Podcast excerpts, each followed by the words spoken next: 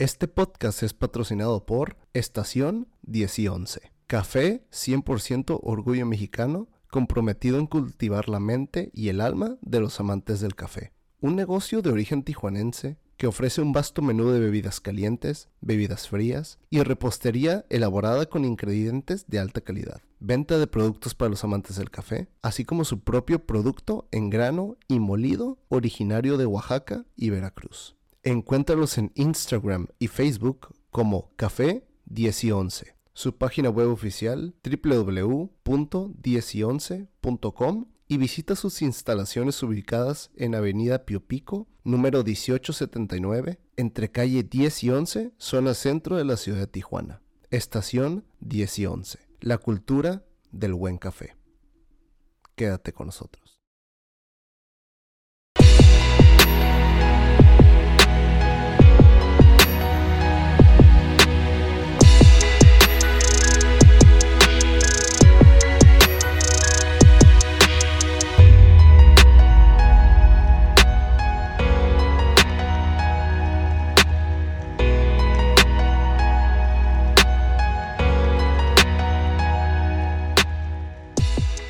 Buenos días, buenas tardes, buenas noches, ¿cómo estás? Bienvenido y bienvenida. Feliz año nuevo, primero que todo. Y bienvenido, bienvenida al primer episodio del 2022. Y pues en esta ocasión estoy muy emocionado porque tengo de invitada a una personita que ya vengo siguiendo desde hace tiempecito, desde hace como un par de meses, si no es que tres. Y pues venimos a tocar un tema muy padre, muy importante, muy desde el alma, un tema que mucha gente podría considerar como muy fuerte, pero aquí vamos a darle un contexto muy padre. Nos acompaña en remoto desde Valle de Bravo, nos, nos acompaña Daniela Chávez. Daniela, bienvenida, ¿cómo estás? Hola Ricardo, muy bien, pues muchísimas gracias por tenerme aquí. La verdad es que hasta que se nos hizo, porque como que no, no lográbamos cuadrar la fecha, pero bueno, qué bueno, muchísimas gracias y a todos los que nos escuchan también, pues muchas gracias por, por escucharnos.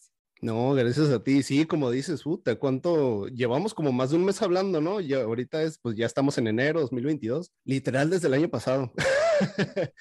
Llevamos, sí, creo que más de un mes platicando apenas se dio, bueno, desde hace más de un mes ya estamos platicando y por nuestros tiempos y por nuestras cosas, por nuestras agendas, pues con, acordamos hacerlo a principios de enero y pues aquí estamos, aquí estamos para toda la gente que nos escucha. Quiero primero que todo agradecer a la madrina de este capítulo, ¿no? Porque ya voy a empezar este año haciéndolo un poquito distinto y siempre lo voy a, voy a mencionar que en cada capítulo hay un padrino o una madrina. En este caso, la madrina del primer capítulo del 2022 es Elena Herrera. ¿Por qué madrino? ¿Por qué padrino? Porque gracias a esa persona se está creando lo que, lo que está aquí.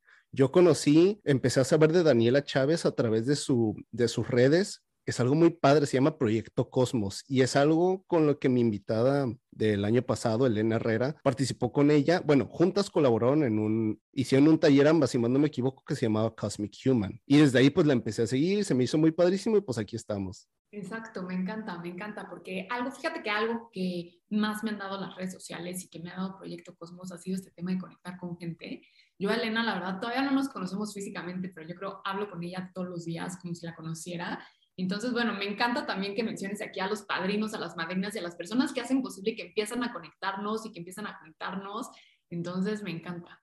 ¿Quién es Daniela Chávez, ¿cómo te describes? Vámonos así, ese caminito, ¿no? Ese caminito existencial desde, desde que tenemos pañales. ¿Quién, ¿Quién fue la niña Daniela Chávez? ¿Quién es Daniela el día de hoy? ¿Y qué es el proyecto Cosmos? Para que la gente vaya viendo, vaya escuchando. Me encanta. Y justo ahorita, antes de que empezáramos, estábamos platicando Ricardo y yo y me decía, Ricardo, ¿cómo te presento? Y yo le decía, híjole, me choca este tema de presentaciones y de títulos, ¿no? Y como de qué eres porque aparte me encanta porque mucho lo que vamos a hablar hoy tiene que ver con eso, ¿no? Como de las etiquetas que nos hemos puesto.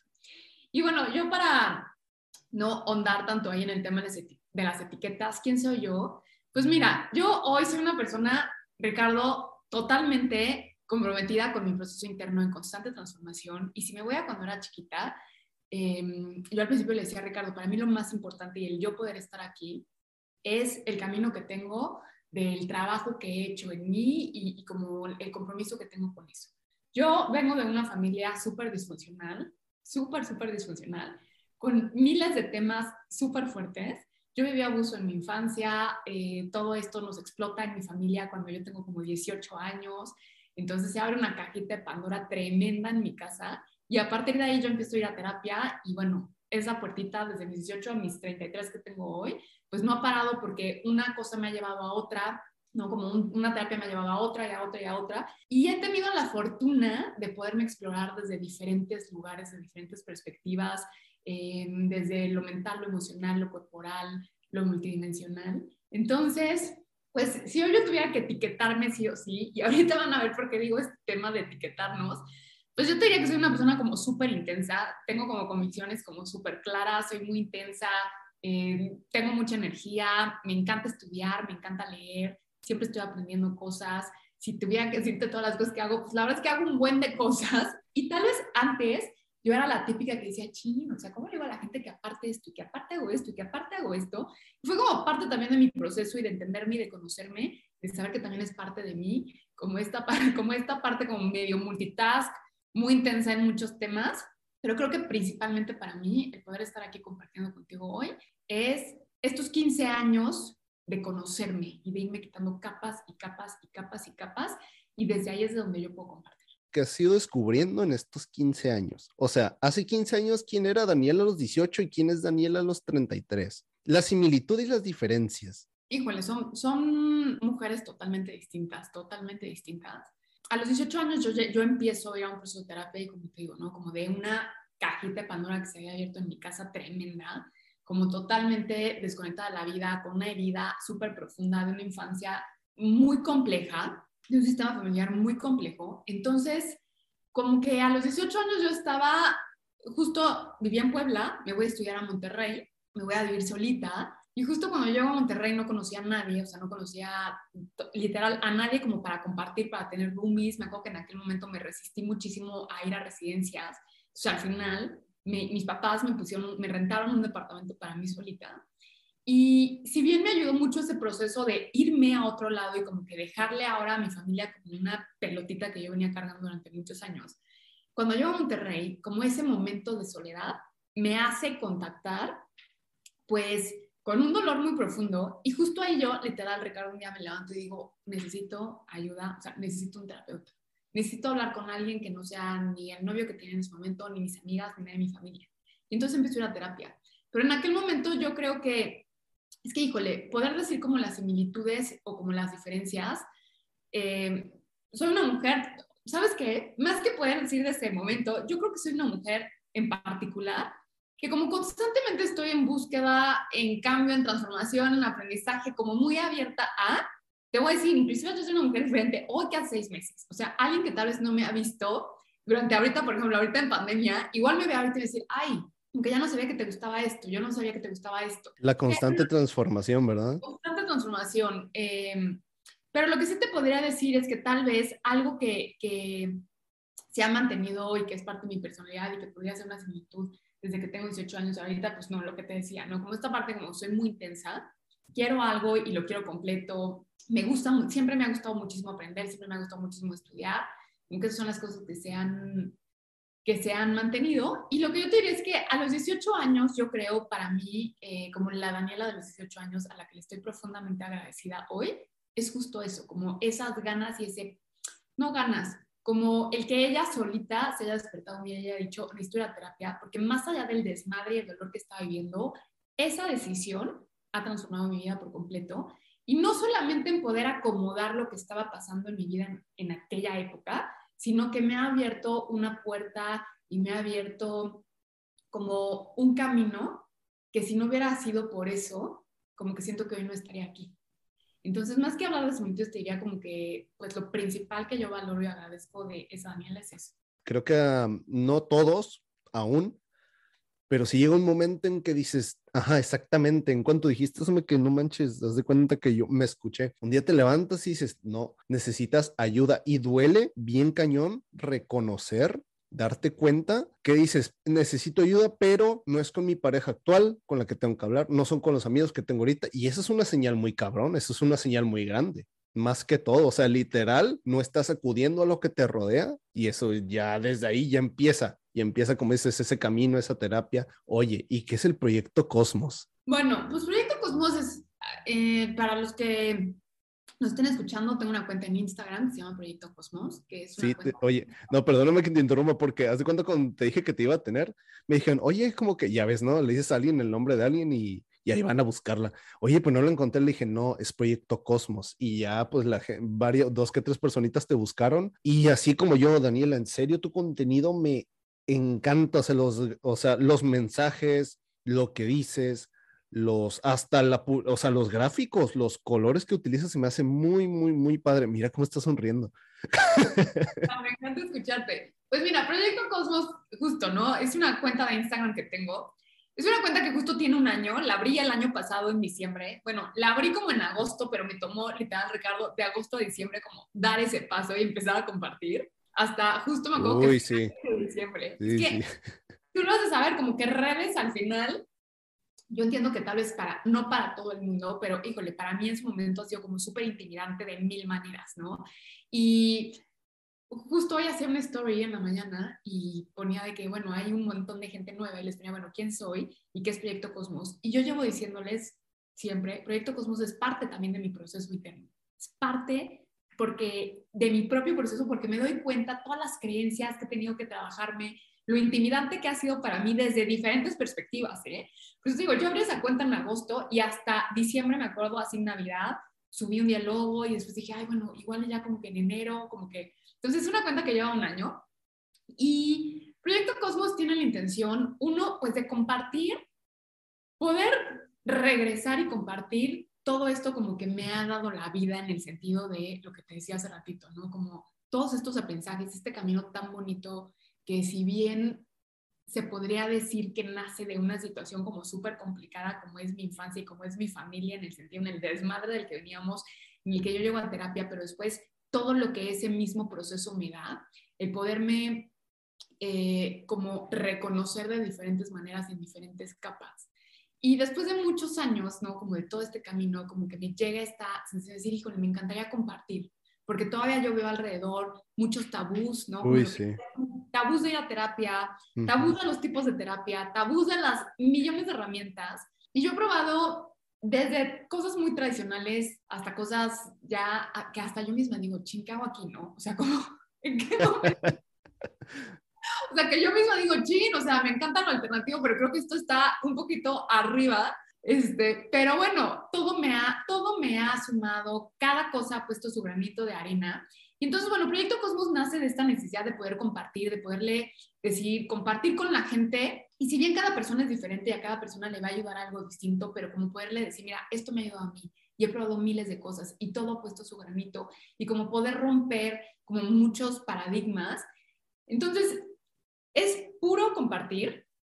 Eh, me encanta a mí, bueno, comparto ahí también obviamente todas las cosas que a mí me han servido, pero también, como les decía hace ratito, es proceso interno. Entonces yo les voy compartiendo al día, ¿eh? No creas que yo tengo una parrilla y voy haciendo, con, y voy así, o sea, literal, la frase que ayer me vibró, te la pongo hoy. Ay, La qué rico. Sí, La sí, sí, sí, que yo hice, no así como, ay, empieza el año, es lo mismo que voy, a, que voy compartiendo. Qué Entonces, rico, orgánico todo. Todo el contenido que está ahí es de mi propio proceso, de mis propias reflexiones o de mi propio 20 o, de- o no sé, por ejemplo, tú y yo estamos platicando y entonces me llega a mí un insight y yo digo, uff, qué bueno, y después ya tal vez yo le doy vueltas y tal vez después lo comparto, ¿no? Entonces- Perfecto. Es parte de mí y, y pues tiene la intención, justo cuando yo le ponía el nombre, Proyecto Cosmos es con K, porque Cosmos de origen es una palabra que viene del griego y en griego sería con K, ¿no? O sea, originalmente la palabra la deberíamos escribir con K. Eh, entonces, justo este tema del proyecto Cosmos tiene como la intención de decir, a ver, nosotros somos el universo, somos el cosmos en sí mismos y nosotros somos nuestro, nuestro propio proyecto aquí. No hay otra cosa en la que deberíamos estar enfocados más que nosotros mismos. Entonces, pues un poco eso. Aquí les platico a las personas que nos están escuchando, yo llevo aquí tu servidor, obviamente también desde que inició esto, yo lo inicié en septiembre, esta cuenta, que diga, este, ajá, este podcast, lo inicié en septiembre y pues vamos sacando temas, vamos sacando temas de los que así también, ¿no? Me llega y digo, y de pronto me cruzo con la persona adecuada para tocarlo, o me encuentro con alguien y digo, ¿qué tema quieres tocar? O nada más tengo el tema y busco a la persona. Y hemos ido fluyendo con esto y se ha ido súper padre. Pero algo que te confieso, Daniela, y a la gente que nos está escuchando es de que el tema del ego es un tema que quería tocar, creo que desde el principio, pero no se lo quería encomendar a cualquier persona. Dije, ¿a quién? ¿A quién? ¿Con quién el tema del ego? Vi el taller que hiciste Cosmic Human y entre todo tu contenido encontré la palabra ego, pero también se me hizo algo muy curioso porque también encontré la palabra alma. Antes yo pensaba, al menos aquí tu servidor, que eran cosas completamente apartes, que una, para que uno hubiera la otra tenía que morir. Así te la pongo. No todo el mundo pensara así. Yo lo pensaba así. Hasta la fecha puede que mucha gente siga pensando así. Uno puede vivirse el otro sin el otro. ¿Tú qué crees? Fíjate, me encanta lo que dices porque no podemos hablar de uno sin el otro. Ándale. la verdad es que no podemos hablar del alma si no hablamos del ego y no podemos hablar del ego si no hablamos del alma o esencia o espíritu o la palabra que quieran usar. Al final nosotros, Ricardo, hoy en día, todas las personas que nos están escuchando, nosotros aquí, nos estamos viviendo en un cuerpo humano. Y parte de este cuerpo humano, o sea, parte de este planeta, literal, parte de este 3D, de, la Matrix, de Gaia, de la palabra que quieran usar, es tener un ego. Es imposible que un ser humano que está en esta tierra no tenga un ego.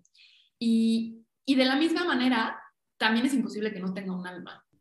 Casi que, y esto es, una, esto es un punto de vista propio, ¿eh? Sí. Uno de los aprendizajes y lecciones implícitos de estar aquí es nuestro ego, es lidiar con él, es aprender que tenemos eso. Es para mí, o sea, todos podemos traer aprendizajes distintos y yo ya les dije al principio, yo vengo de una infancia de abuso y tal vez yo podría decir, bueno, yo únicamente elegí las lecciones de familia y de tal y de tal y de tal, pero y cada ser humano, ¿no? Y otros, no sé, que si alguien perdió un bebé o perdió un hijo, aprenderá ciertas lecciones y otra persona en pareja y cada uno trae una lección, pero después todos los seres humanos de manera implícita, por el único hecho de estar aquí, traemos la lección del ego y la lección del amor y del alma. Vamos a hablar del alma y luego del ego. Y luego las unimos. ¿Qué te parece? El alma. Para ti, Daniela, ¿qué es el alma? ¿Cómo lo describes? ¿Cómo lo sientes? Para mí el alma, literal, es el misterio de la vida.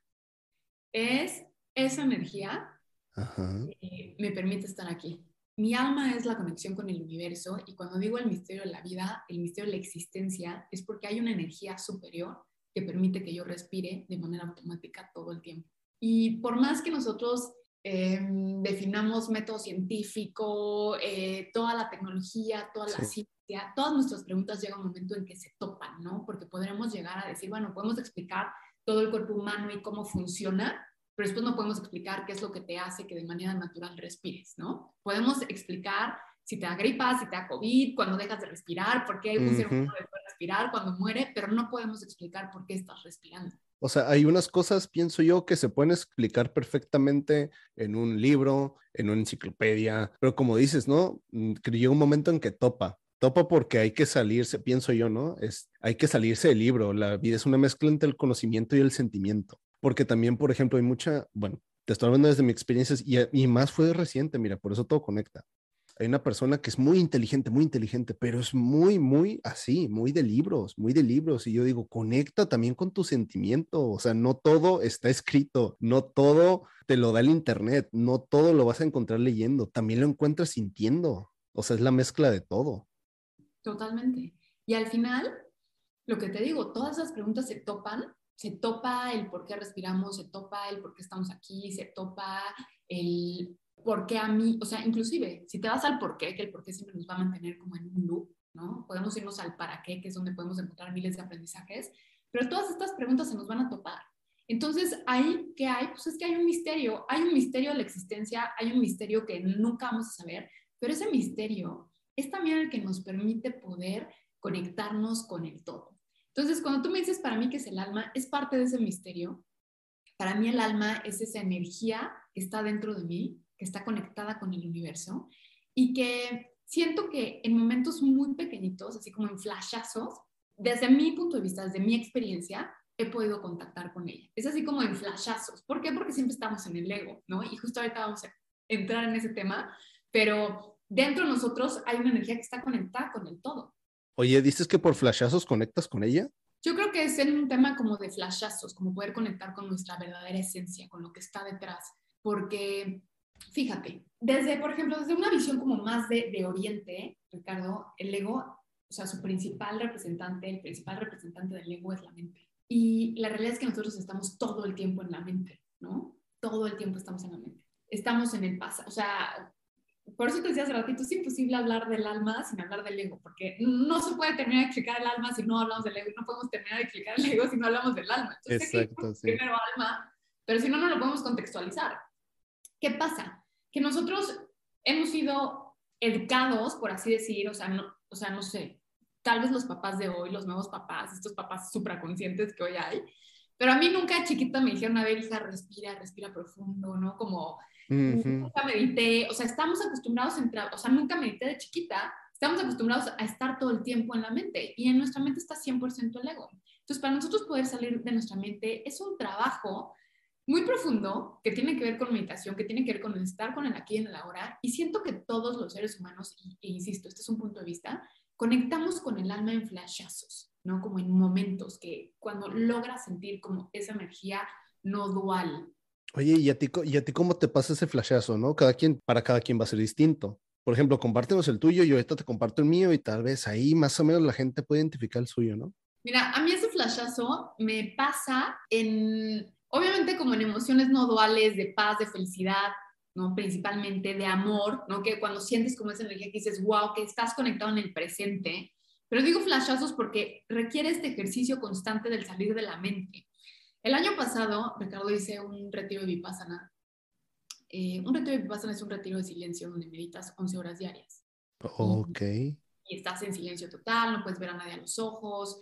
Este, bueno, vas ahí como a meditar en un tipo de meditación que sería vipassana, que sería como la esencia de la meditación. Es la vipassana es la meditación que literal inventa Buda hace 2500 años y Buda dice, lo único que tienes que hacer es enfocarte en tu respiración natural. No hacer respiraciones profundas, no eh, visualizar nada, en tu respiración natural, cómo se mueve como tu pancita. Y en medida que tú te enfocas en eso, sales de tu mente y te vas a te empiezas a dar cuenta, bueno, primero pasas en un proceso en el que te empiezas a dar cuenta de los literal 70 mil pensamientos que tenemos diarios. Uy, Nos damos cuenta porque estamos en el día a día de un lugar a otro, ¿no? Como corriendo y hasta que te sientas ahí 11 horas, cierras tus ojos, 11 horas con los ojos cerrados, empiezas a dimensionar tu mente y empiezas así como, no mames, las cosas que estoy pensando. Hasta tú mismo te sorprendes decir, órale que estoy pensando esto, ¿no? Y ese ejercicio durante los 10 días que duran estos retiros, llega un momento en que te vas a la mente y regresas a tu respiración, te vas a la mente y regresas a tu respiración, te vas a la mente y regresas. Y en ese ir y venir hay segundos en los que te conectas con tu respiración y sales de tu mente. Y conectas con otra cosa que yo casi te diría que es inefable. Yo creo que es difícil explicar y literal, inefable, hay pocas palabras para explicar cuando nosotros logramos conectar con nuestra alma. Eh, de esa manera, con nuestra esencia pura. Yo lo he hecho en este tipo de ejercicios, lo he hecho en otro tipo de meditaciones, lo he hecho con medicinas que también pues te llevan a esos estados de conciencia que también se vuelven inefables y difíciles de explicar. Y siento que en el día a día, cuando tengo la capacidad de estar en aquí en la hora, cuando tengo estos momentos de felicidad máxima, y entonces te haces, cuando estás en un momento con tus amigos, con tu familia, súper feliz y que estás conectado, también vuelves a conectar con tu alma en ese momento. Y algo donde yo también siento que conecto y que nunca me había dado cuenta, bueno, no cuenta, como que no me había hecho consciente que también, cuando estoy haciendo algo que me gusta mucho y estás como súper concentrado y entonces de pronto es como, ching, ¿en qué momento se me pasaron tres horas, no? Sí.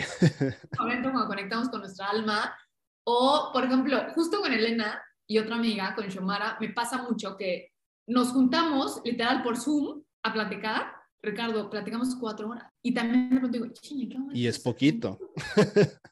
No, pero deja eso, ¿en qué momento nos conectamos a las cuatro? Son las ocho.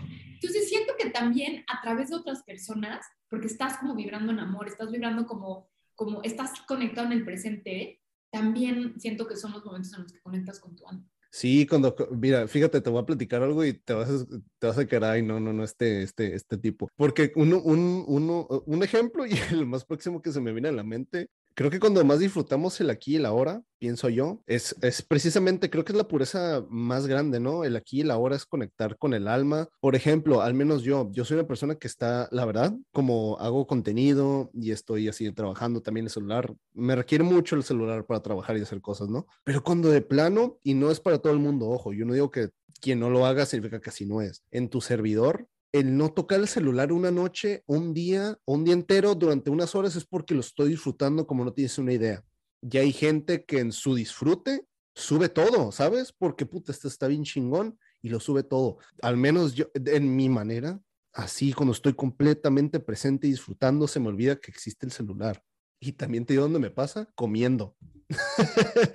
¿Por qué? Porque no, no es el hecho de ser como tragón o que me guste comer. Sí, aquí no le gusta comer, ¿no? Pero me pasa también que, por ejemplo, ya me ha pasado como dos, tres veces, estoy comiendo con varias personas, con ciertas personas, no pasa con todos, y de la nada le hago, ay, y se quedan como que, ¿qué, güey, ¿qué traes, no? Y yo, güey, es que gracias. Recuerdo hace algunos años que no tenía casi ni dinero para comer y ahorita me acuerdo, estoy tan presente en la comida, la estoy disfrutando. Quién sabe mañana si no la tenga, pero en serio, gracias. Ay, qué rico. Y te lo juro, o sea, estoy en un momento que ni pensé, lo dejé salir, digo, ay, estoy tan presente, estoy agradecido, estoy aquí, estoy conectando con lo rico de la comida, con lo rico que es estar aquí, etcétera, etcétera, etcétera. Ese es un flashazo mío, por ejemplo. Porque estar en el ahora es lo que nos conecta con nuestra esencia y con nuestra alma. Es, es nuestro canal más rápido. Y el canal más rápido para conectar con el presente es la respiración. Entonces, claro, cuando tú estás comiendo y tú conectas en ese momento y lo disfrutas, conectas en el momento presente y conectamos con nuestra alma. Y, y digo flashazos porque estar en el presente todo el tiempo pues nos, nos requiere un trabajo profundísimo que, pues, uh, sí, sí. pues, sabes, es como que muy rápido te vas a la mente, muy rápido te vas al pasado, te vas al futuro, te vas a pensar a otro tiempo. ¿Y el ego? Fíjate, me encanta porque... Ay, la, la cara que pusiste como que, ay, ahí vamos. no podemos hablar de uno sin el otro. Y lo que yo les decía al principio, parte de estar aquí, parte de estar encarnados en un ser humano es tener este ego, tener esta mente. Y, y, si bien para el ego podrá haber miles de definiciones, para mí la manera como más fácil de explicarlo es eso, ¿no? El principal representante del ego es nuestra mente. Y si bien nuestra mente nos ha permitido hacer miles de cosas, ¿no? Como a nivel tecnología, resolver problemas, la realidad es que no todo el tiempo, o sea, no estamos 24 horas al día resolviendo un problema. Exacto no la estamos utilizando, no utilizamos la mente para lo que realmente nos sirve, pero aún así estamos todo el tiempo en la mente. Y para mí, cuando digo el principal representante es porque, más allá de todas las definiciones que puede haber, ¿no? Que fíjate, una de las explicaciones más claras es, nosotros cuando estábamos en la pancita de nuestra mamá, nos sentíamos uno con nuestra mamá, ¿no? Estás dentro. De hecho, a los bebés se dice que cuando nace el bebé le toma unos meses darse cuenta que no es la misma cosa con su mamá, ¿no? O sea, que son dos seres separados. Y entonces, ¿qué pasa? Que cuando nosotros estamos dentro de la pancita, nos sentimos uno, estamos en la unidad, ¿no? En la unidad del universo, en la unidad con otro ser humano, no te identificas. Y cuando nacemos prácticamente se nos hace esta herida, se nos empieza a crear el ego. Y cuando digo esta herida, es como decir, como esta herida de separación. Entonces, el ego es eso, el ego siempre va a haber separación, el ego siempre va a haber división y, y el alma siempre va a haber unión el alma siempre nos va a ver como un todo. Entonces, por eso yo digo que son flashazos, ¿no? Los que tenemos, ¿no? Como cuando logramos conectarnos en el presente, porque al final el ego, al ser representado por nuestra mente, nuestra mente siempre está en un tiempo distinto. Siempre está en el pasado, en el futuro o en la fantasía, que también es como otro camino. O sea, no estoy ni, pensando en lo que pasó, ni pensando en lo que va a pasar, pero estoy en la imaginación de cosas que también tal vez ni siquiera tienen sentido. Y todo eso me limita y no me permite estar en el presente y no me permite estar en mi esencia y no me permite estar conectado al momento. Sí, por ejemplo, entonces, mira, lo que yo estoy, y yo lo he pensado así desde hace tiempo, ¿no? Yo pienso también que pienso, y sí, esa, esa parte de conexión con la mente. Entonces, ¿tú qué crees? ¿Piensas que también el ego es como ese, nuestro lado racional, el querer siempre como tener, ah, pues eh, creo que viene de ahí, ¿no? Nuestro lado racional, el, el buscar un, un, algo, la parte razonable en el mundo de la vida, del día a día, el querer tener la razón es meramente ego. Pues mira, creo que el ego tiene un montón de actitudes, ¿no? O sea, esa puede ser una, pues. Esa es una, ¿no? Ajá, o sea, actitudes para identificar cuando estamos actuando desde el ego, pues mucho lo que acabas de decir. Querer tener la razón. Eh, fíjate, el ego tiene como mil caras, Ricardo, es como extremo. Cuando digo mil caras es porque, pues, el ego es el que se victimiza y se tira al piso, pero también el que se cree superior a los demás el, el que se cree menos que los demás, pero el que también se cree diferente y mejor. Entonces, el ego tiene mil actitudes porque el ego siempre se va a ver Em, obviamente el que quiere tener la razón, el que es reactivo, el que es defensivo, el que cree que le está bien y los demás están mal, el que hace juicios, el que juzga, el que critica, pero también el que siempre está como, ay, pobrecito de mí, ayúdenme. O sea, todo eso es el ego. Hay un libro espectacular que se llama La liberación del alma, de un autor que se llama Michael Singer. Y él dentro de este libro tiene un ejercicio muy interesante para los que nos están escuchando, háganlo, que justo él te dice, cierra tus ojos y haz que la voz interna que tienes grite hola, ¿no? Tipo, a ver, hazlo, Cierra tus ojos y es que tu voz mental diga hola. Ok. Ahora haz que esa misma voz haga un grito así como tipo, ¡ah! Listo. Si te das cuenta, dentro de nosotros hay algo que grita. ¿no? Porque real podemos nosotros mentalmente escuchar que algo grita. Y hay algo que escucha, porque nosotros también dentro de nuestro ser también hay algo que escucha. Y lo que es más interesante es que hay algo que observa que todo eso está pasando, porque también dentro de nosotros hay algo que se da cuenta que algo está gritando, que algo está escuchando. Y es muy interesante porque siempre, no sé, hace unos, hace el año pasado que daba unas sesiones y que ponía este ejemplo, que yo le decía, ¿cuál de esos tres? O sea, quiere decir que hay tres cosas algo que habla, algo que escucha y algo que está observando. ¿Cuál es? Y todo el mundo dice, no, pues el que habla.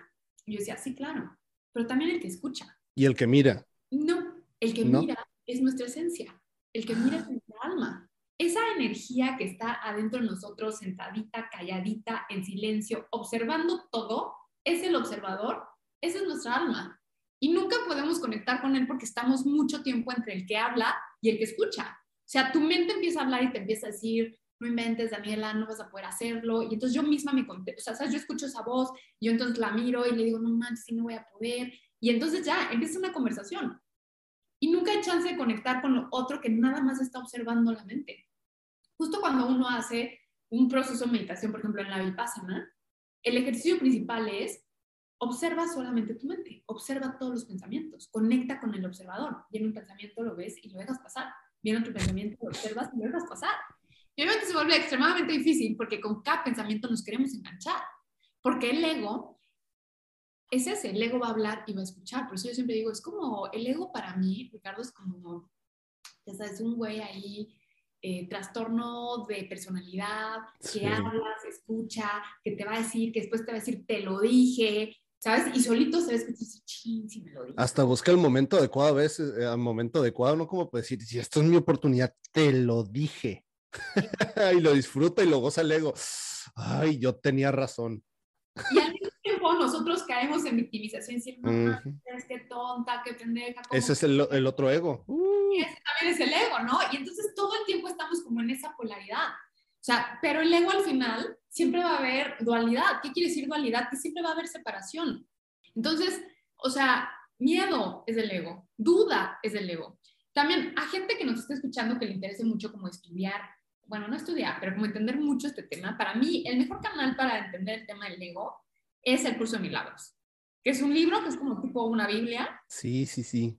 Sí, sí me lo han dicho, pero aquí me lo dijo, me lo dijo una exnovia, ella se metió mucho en eso yo no, me, invitó, pero no les, no, no entré, no me acuerdo por qué, lo no, tal vez no era para mí, por algo no podía, yo me inventé que no podía, y ahorita lo vengo escuchando mucho recientemente, o sea, no es como que todos los días, ¿no? Pero sí lo he escuchado mucho, me lo, más bien recordarlo, porque por ella fue la primera vez que lo escuché, y se me hizo muy curioso, y luego empecé a conocer gente, em, empecé a seguir gente en internet, y resulta que impartían cursos de milagros, cursos de milagros, y luego tú lo subiste, y luego también Elena, y yo, bueno, pues...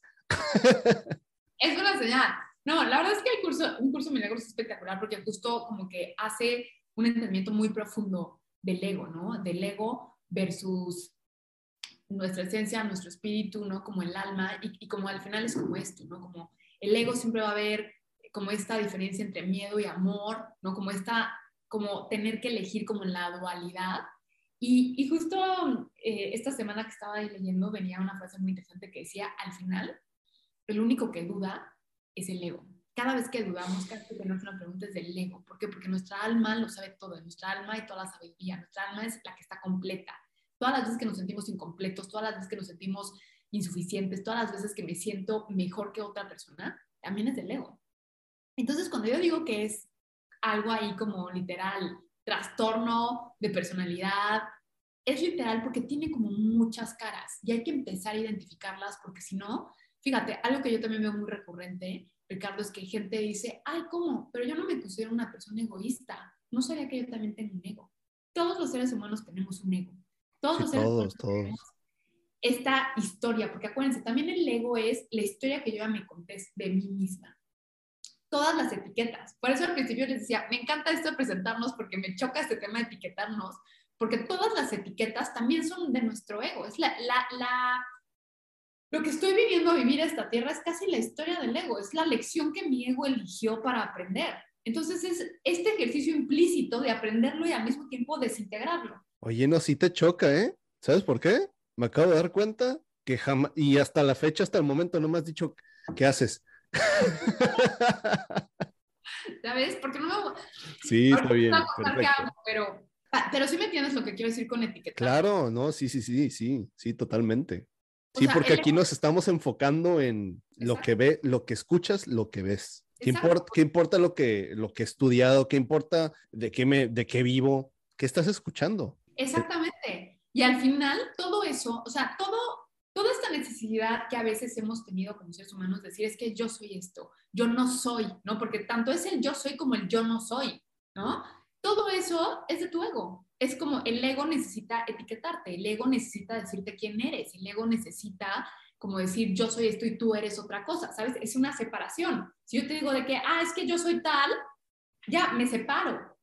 O yo pertenezco a tal grupo, o yo hago esto y tú no, es un tema de separación. Entonces, todo el tiempo nos estamos etiquetando porque también es una actitud que le encanta al ego. Es la historia de nuestro ego. Aquí muchas personas tal vez conecten, no conecten o se van a repeler con lo que voy a decir. Una de las más típicas es el, el licenciado, el ingeniero, ¿no? Daniela, hay muy pocas personas que creo que saben que tengo una carrera universitaria, o sea, que soy licenciado. O sea, vea lo que, sí saben que ando aquí en las redes, hago contenido, este, que ya me metí en el tema del copywriting, este, que estoy haciendo varias cosillas ahí, pero hasta creo que hay gente que me ha dicho que dudaba si había estudiado una carrera, porque no lo ando diciendo, porque, o sea, lo que normalmente el ego, ¿no? hace, ¿no? Yo soy el licenciado Bernal, yo soy el licenciado Ricardo, yo estudié esto, yo estudié aquello, pero yo jamás lo digo, porque precisamente no, desde hace, antes sí lo utilizaba mucho, ¿por qué? Porque sentía mi ego que lo necesitaba o, también yo lo interpreto así como que era el baja autoestima, como que dijo, ocupo el licenciado para sentirme alguien. Y eso también es el ego. O sea, el dolor, el dolor es el ego también. Claro, 100%, el dolor es del ego, 100% el dolor es del ego.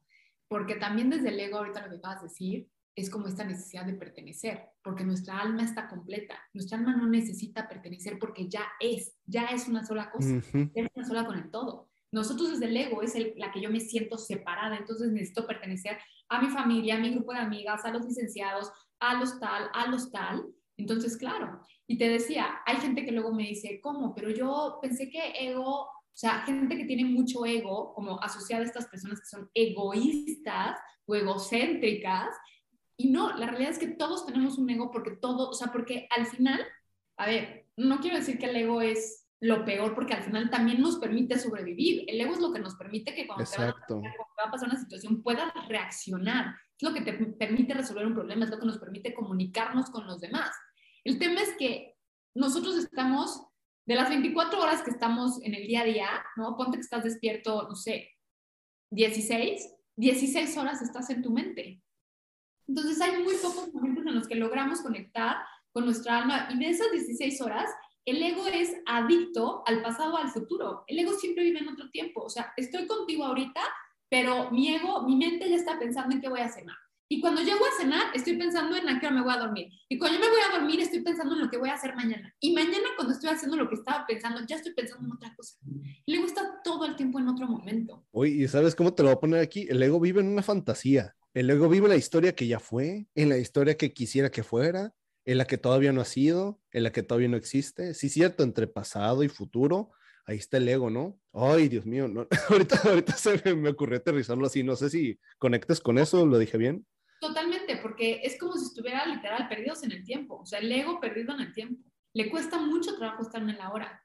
De hecho, todas las cosas, y, y tal vez no todo el mundo, ¿no? Pero una reflexión. Todas las cosas que nos requiere estar en el momento, normalmente a veces nos genera resistencia. Y no es tu resistencia, es la resistencia del ego. Procrastinación. Procrastinación también. también. Sé, sé que en este momento requiero hacer esto, pero algo me jala a no hacerlo, cuando sé perfectamente que lo tengo que hacer. Claro, claro. O como a la gente que le dicen, no sé, hasta cosas muy sencillas, Ricardo, de respirar 10 veces en la mañana, 10 veces en la noche. Y es como, ay, no, me da, me da hueva. ¿No? sí. O hasta cosas así de sencillas. Que te, pero yo digo, claro, es que el ego siempre tiene una resistencia profunda y siempre va a tener una resistencia a tener que salir de él. Entonces el ego siempre va a hacer todo para que, no, para que sigas en el ego, ¿no? Todas las actividades, eh, prácticas que te puedan sacar de él, que te conecten, obviamente siempre va a haber una resistencia, siempre va a haber miedo, siempre va a haber flojera, siempre, nunca va a haber tiempo. Entonces es muy interesante porque la realidad es que para mí, de las 18, 16 horas que estamos despiertos, con que literal al día media hora no estemos en el ego, no estemos en la mente, Ricardo, es un super avance. O sea, es una diferencia brutal, porque obviamente no, eh, no, estar en la mente todo el día requeriría literal que fuéramos monjes tibetanos eh, dedicados a la meditación. Sería la única manera, ¿no? Como y sentarnos todo el día y ponernos a respirar y no poder hacer nada. O sea, requeriría eso, poder estar como en ese proceso. ¿A quiénes, ¿a quiénes describiste? ¿A los monjes y a quién? a los monjes, sí, no, monjes tibetanos. Los que, los que están presentes en su alma, están, como dices, están por allá, están conectando, están por aquí ya. Y fíjate, son muy criticados. ¿Quién nos critica? Nuestro ego en comunidad, ¿no? Mundial. Obviamente. Aparte es muy interesante porque para Occidente, las prácticas, o sea, Oriente lleva Occidente lleva toda la vida enfocándose en la tecnología, en el método científico, en descubrimientos, en ciencia, en explicaciones, en la razón. Y Oriente lleva toda la vida enfocándose en el trabajo interior. Entonces, millones de prácticas de Oriente, nosotros como occidentales jamás las vamos a entender. Nosotros desde el pensamiento aristotélico que tenemos, lógico, matemático, jamás lo vamos a entender. Pero es muy interesante y la gente que le interese, búsquele ahí, comunidad en ese tema, porque es muy interesante, pero los monjes entran en un estado, Ricardo, que se le llama no mind, no mente. No mind, ok. No mind. Y lo que se dice es que un monje, por ejemplo, en el Tíbet antes, los el, hijo más grande de todas las familias se hacía monje, ¿no? Era como la costumbre. Y entonces los monjes llegaban al monasterio y salía el abad, pero llegaban de cinco años, chiquititos. Y salía el abad, que el abad pues es como, pues, como el monje, así, el, el jefe del monasterio.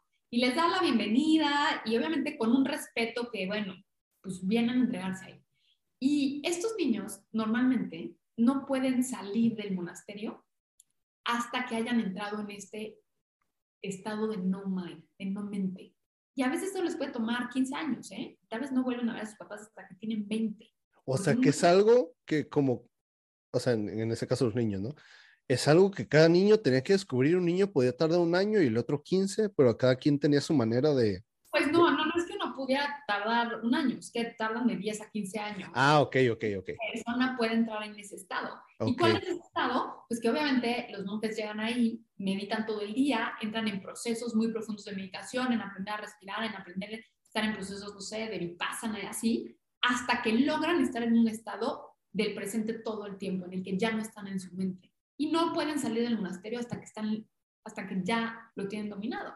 Pero por eso hace rato te decía, nosotros poder estar en un estado de decir, ah, yo estoy en mi alma todo el día, sería imposible, tendríamos que literal ser monjes.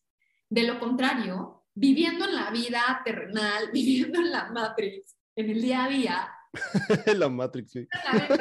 Digo, o sea, con que nosotros no estemos media hora al día, con que media hora puedas estar presente, con que media hora no estés en tu mente, con que media hora es más que suficiente para que puedas ver una transformación, para que puedas ver un ejercicio distinto en ti. ¿Tú cómo le haces para estar presente? Tú te dedicas tú, al menos, no sé, te voy a inventar algo, ¿no? Tú te inventas al día mis 30, 20 minutos para estar conectada. Yo tengo una práctica de meditación que, que como que ha ido cambiando, ¿no? Ok. Eh, y he pasado de tener una práctica de meditación así de 90 minutos diarios, o sea, literal, 90 minutos sentarme a meditar, a dividirla en momentos, a solo hacer en la mañana, a eh, como hacer diferentes ejercicios de meditación. a mí lo que más me ha funcionado, Ricardo, y la manera más rápida, literal, de conectar con el presente es la respiración.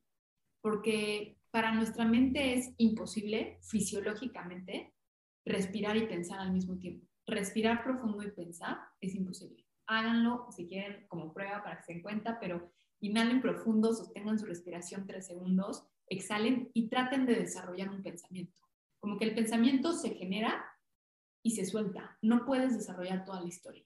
Entonces, para mí la herramienta más poderosa es la respiración y yo tengo pegados en toda mi casa eh, stickers y tapes que dicen respira en mi computadora, en mi teléfono, como estas señales constantes de respirar para volver al presente.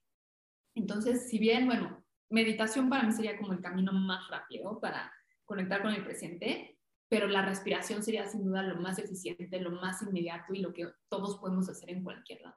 Por lo que pueden escuchar, aún faltan muchísimas cosas por comentar. Así que, por el momento, vamos a dejarla hasta aquí y nos escuchamos esta misma semana en la segunda parte para concluir este vasto y gratificante capítulo. Nos despedimos de ti por el momento y deseamos que tengas un excelente día, tarde, noche y nos escuchamos en la parte 2. Hasta luego.